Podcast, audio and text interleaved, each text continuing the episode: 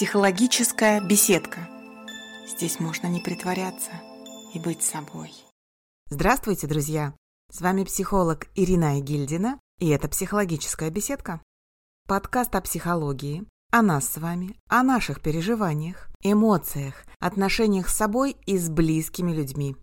Сегодня мы будем разговаривать про личные границы, а точнее про то, как их оберегать.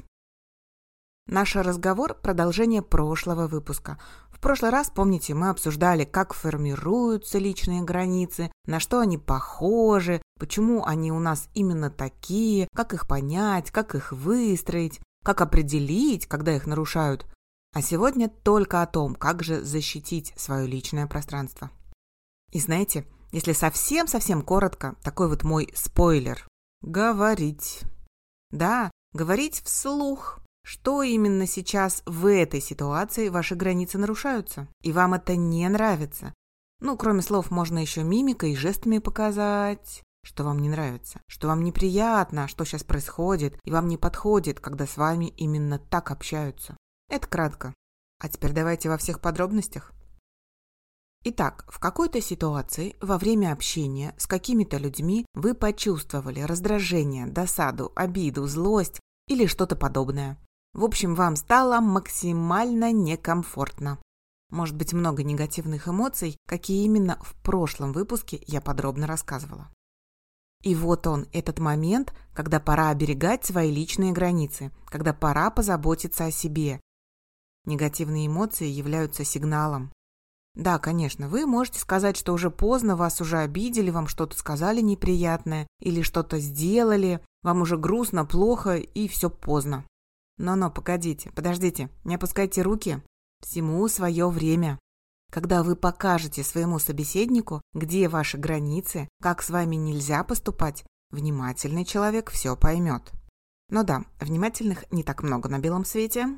Невнимательному человеку придется пару-тройку раз продемонстрировать вашу реакцию в разных ситуациях, чтобы этот человек понял, какие есть правила обращения с вами.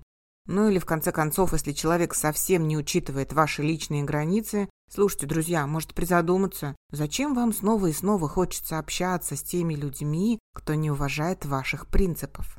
Почему вы опять попадаете в ситуации, где задеваются ваши личные границы, нарушают ваши правила и вообще проходят по вашей внутренней территории? Только не говорите мне, что у вас нет другого выхода, что вы обязаны, вам приходится. Нет, это работает не так. Если приходится и вы обязаны, значит по каким-то причинам, второстепенным, неочевидным, вам эта ситуация подходит. Что-то вы в ней отыгрываете. Призадумайтесь.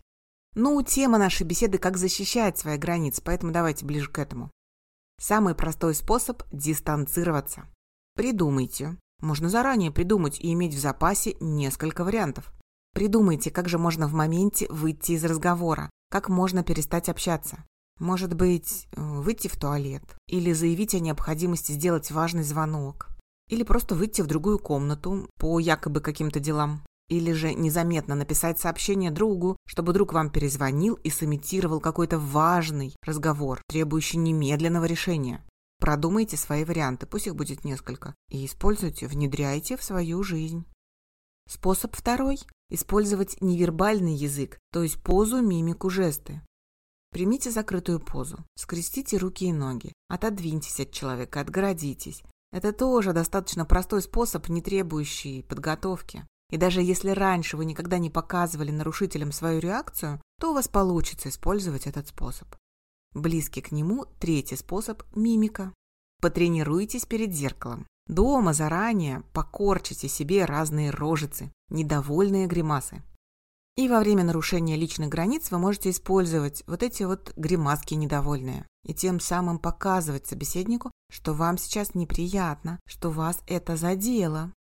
Да, друзья, я сейчас рассказываю, может быть, о достаточно простых вещах. И вполне вероятно, что кто-то из вас скажет, что все это банально и не заслуживает внимания. Но представляете, для кого-то мои слова способны стать хорошей подсказкой о том, как себя вести. Потому что все мы разные, мы по-разному себя ведем, по-разному реагируем, по-разному думаем. И если в детстве у нас перед глазами не было примера о том, как выставлять свои личные границы, Если с самого детства мы привыкли подчиняться чужой воле, то и во взрослом возрасте у нас вот так вот вдруг по щелчку не появится умение защищать себя. Этому придется учиться. Да, и начинать с самых простых, базовых моментов. Ну и тренировка нам поможет.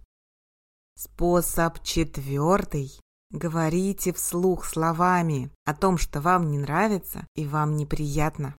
Но чтобы это получалось и к вашим словам прислушивались, необходимо определить свои внутренние правила, понять, где проходят ваши границы в той или иной ситуации. Это большая гигантская работа, но она реальная, она осуществимая. В прошлом подкасте мы об этом разговаривали. И я надеюсь, да, я все-таки надеюсь, что все эти упражнения из прошлого выпуска вы проделали. Ну а сегодня о том, как же в разговоре поставить собеседника на место, как же защищать свои границы. Я предлагаю вам использовать «я-сообщение». Эта фраза, построенная по определенному принципу «самая сердцевинка – это рассказ о своих переживаниях». Нет-нет, не нытье, не жалоба, а сейчас расскажу, как надо делать. Шаг 1. Сначала вы рассказываете о ситуации, то есть о том, что случилось.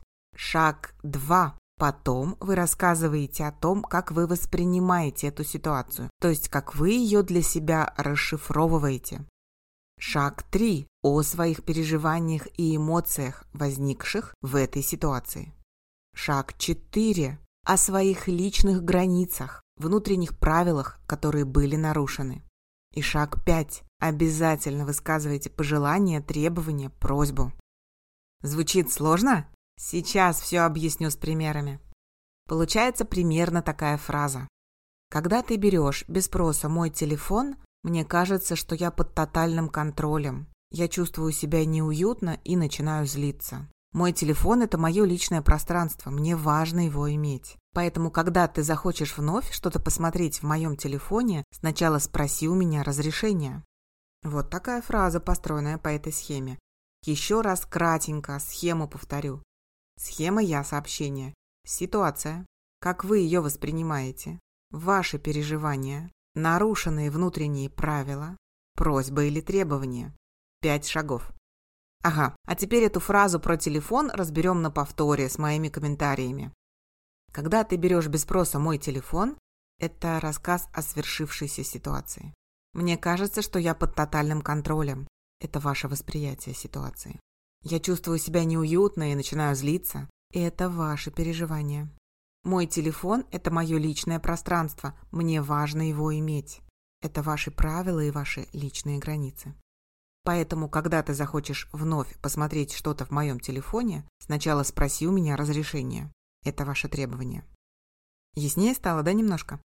Да, я с вами согласна, в обыденной жизни мы не всегда так долго и развернуто говорим. Поэтому иногда эту фразу можно сократить, и она будет выглядеть примерно так. «Я сердита» – это ваше переживание, потому что ты взял мой телефон без спроса. Ситуация. В общении можно чередовать краткую и полную форму «я-сообщения». Потренируемся? Что бы вы сказали, например, в такой ситуации? Человек снова и снова присылает вам голосовые сообщения, хотя вы много раз говорили, что на работе не можете их прослушать, что вам удобнее читать. А давайте попробуем, как в стародавних курсах иностранных языков. Там тоже давалось какое-то задание, и ведущий говорил «Остановите, пожалуйста, запись и придумайте ваш ответ». Друзья, хотя бы на 30 секунд тормозните подкаст и придумайте свой ответ. Придумайте, как бы вы ответили, как бы отстояли свои личные границы, используя принцип «я» сообщений. Сформулировали? Молодцы! Я тоже пока придумывала, как можно сказать... Я бы сказала так. Когда ты снова и снова присылаешь мне аудиосообщения, хотя я говорила, что не могу их слушать на работе, мне начинает казаться, что мои слова для тебя не важны. Я чувствую себя некомфортно и начинаю злиться. Поэтому не могла бы ты, если у тебя есть срочная информация, писать мне ее в виде текста. Будьте готовы к тому, что в некоторых ситуациях и с некоторыми людьми придется по нескольку раз устанавливать свои правила, по нескольку раз повторять вот эти «я-сообщения». Мы ведь не всегда усваиваем все с первого раза. Вспомните себя, в конце концов. И еще. Некоторые люди слова «спасибо», «пожалуйста» и прочую вежливость воспринимают как слабость. С такими придется отстаивать границы твердо и жестко, без слов вежливости, но не скатываясь в грубости и хамство. Переходим к следующему способу.